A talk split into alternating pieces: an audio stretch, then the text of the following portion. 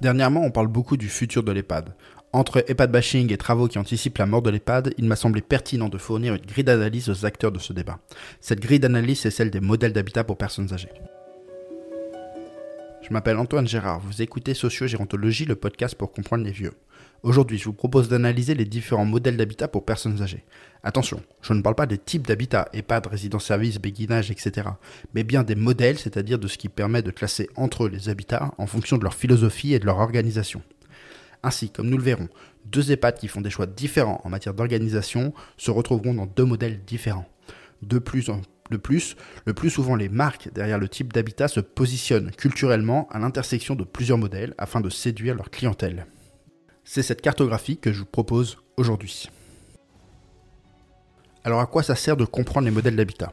Si vous travaillez dans un établissement, ça permet d'interroger le sens de vos pratiques et de s'assurer qu'elles sont cohérentes avec le modèle auquel vous aspirez.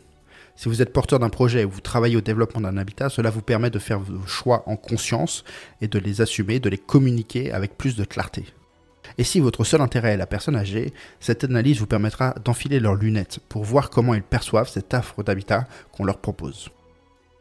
Car oui, cette grille d'analyse est construite à partir de deux dimensions auxquelles les personnes âgées tiennent quand il est question d'habitat, la liberté et l'intimité je vous propose de construire une grille d'analyse en deux dimensions. Sur l'axe des abscisses, la liberté, à gauche un habitat qui offre peu de liberté, à droite beaucoup de liberté, et sur l'axe désordonné, l'intimité. En bas, peu d'intimité, en haut, beaucoup d'intimité. On obtient ainsi une représentation en quatre pôles. En bas à gauche, faible liberté, faible intimité. C'est le modèle hospitalier. En bas à droite, forte liberté mais faible intimité, c'est le modèle hôtelier. En haut à gauche, faible liberté mais forte intimité, le modèle familial ou aussi dit communautaire. En haut à droite, forte intimité et forte liberté, le modèle domestique. Vous avez ce schéma en tête? Alors c'est parti. Le modèle hôtelier. Faible liberté et faible intimité. Et c'est normal, car il s'agit d'une organisation institutionnelle, au sens goffmanien, c'est-à-dire que l'établissement répond seul à l'ensemble des besoins de la personne âgée, et donc pas uniquement à un besoin d'habitat. C'est évident dit comme cela, mais c'est bien le cœur des critiques faites à ce modèle, et moi y compris, à vouloir satisfaire de nombreux besoins en plus de celui d'habiter, il oublie parfois l'importance de cette dimension. Surtout que sa priorité est la recherche de l'efficacité du soin, puisque les établissements qui s'inscrivent dans ce modèle revendiquent un rôle curatif ou des fois préventif, et vont voir la personne accueillie comme un objet de soin, le fameux patient dont nous parlions dans un épisode précédent. On retrouve principalement dans ce modèle d'habitat des EHPAD, des USLD, des SSR, mais bien sûr ces structures peuvent faire le choix d'adopter d'autres modèles d'habitat. Notons que le modèle sert d'idéal type. C'est sa version la plus pure qui est présentée ici, si bien que la plupart des établissements ne correspondent pas en tout point à ce modèle, mais s'inscrivent plutôt dans l'un ou plutôt dans l'autre.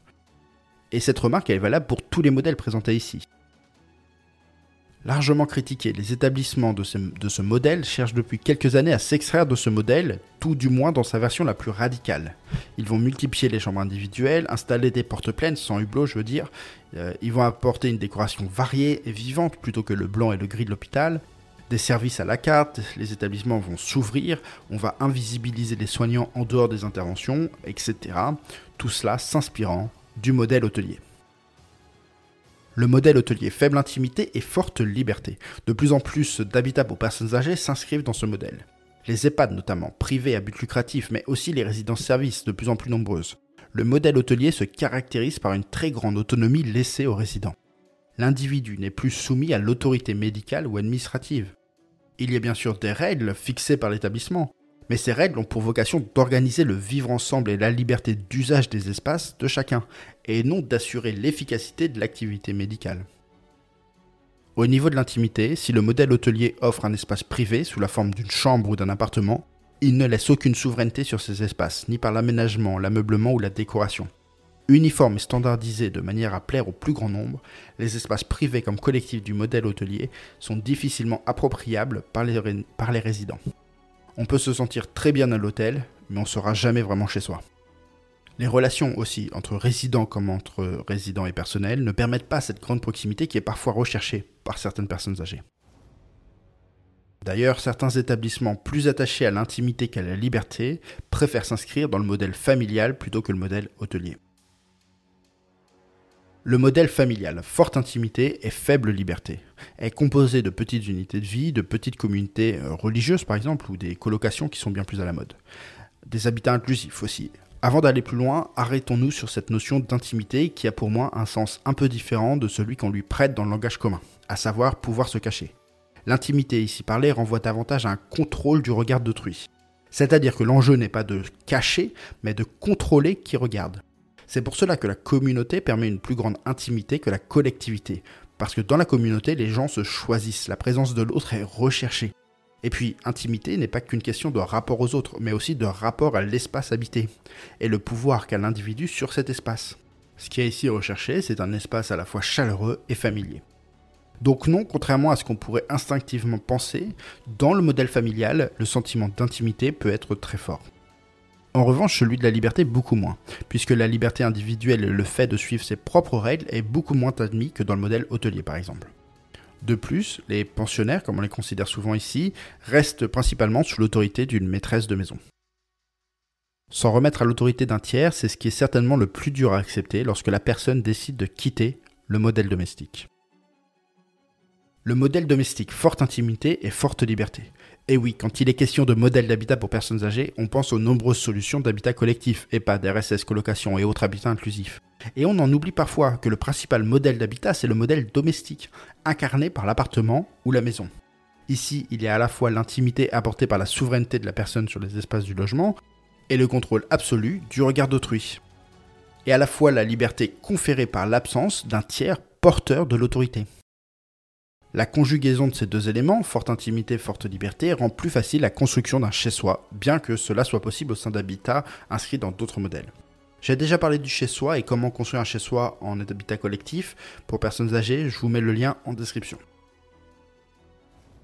Alors bien évidemment, ces conditions forte intimité, forte liberté sont souvent difficilement atteignables par un établissement gérontologique ou un habitat collectif, tant bien que les personnes âgées restent particulièrement attachées à ce modèle.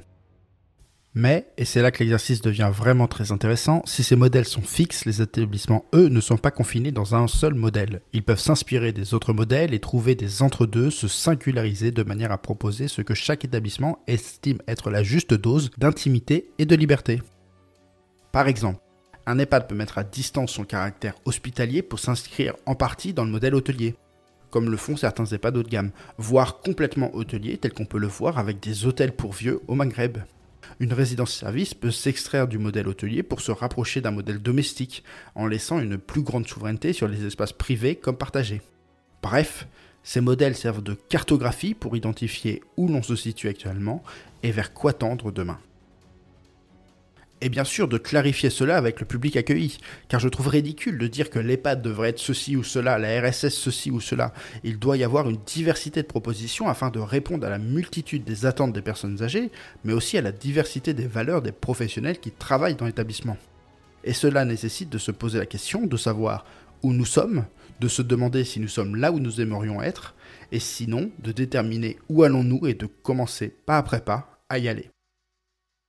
Alors j'espère que cette cartographie vous aidera à vous repérer et à trouver votre chemin.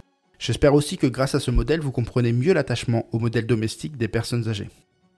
On croit souvent qu'ils veulent rester chez eux parce qu'ils ont leurs repères, leurs meubles et que ramener quelques meubles et objets de décoration, quelques accessoires pour s'occuper, suffit à se sentir chez soi.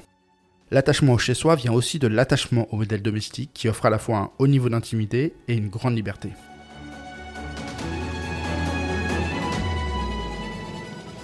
Cet épisode est le dernier de la saison 3 de Sociogéontologie, une saison que j'ai été heureux de partager avec vous, qui a donné lieu à quelques débats, de nombreux partages et de belles rencontres. Une saison qui a bien marché aussi, puisque depuis le début de la saison 3, le podcast a été écouté presque autant que les deux premières saisons réunies. Ce qui est assez fou quand même comme croissance. Alors merci beaucoup. c'est le dernier épisode de la saison, mais deux choses. La première chose, c'est que je vous donne rendez-vous tout cet été, un mardi sur deux, pour l'intersaison.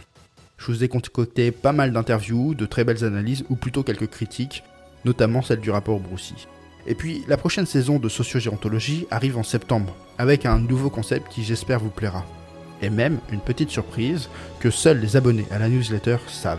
D'ailleurs, si vous aussi vous voulez avoir plus de ressources, être informé des actualités de sociogéontologie et découvrir les coulisses du projet, il suffit de vous inscrire dans le lien juste en dessous. A très bientôt.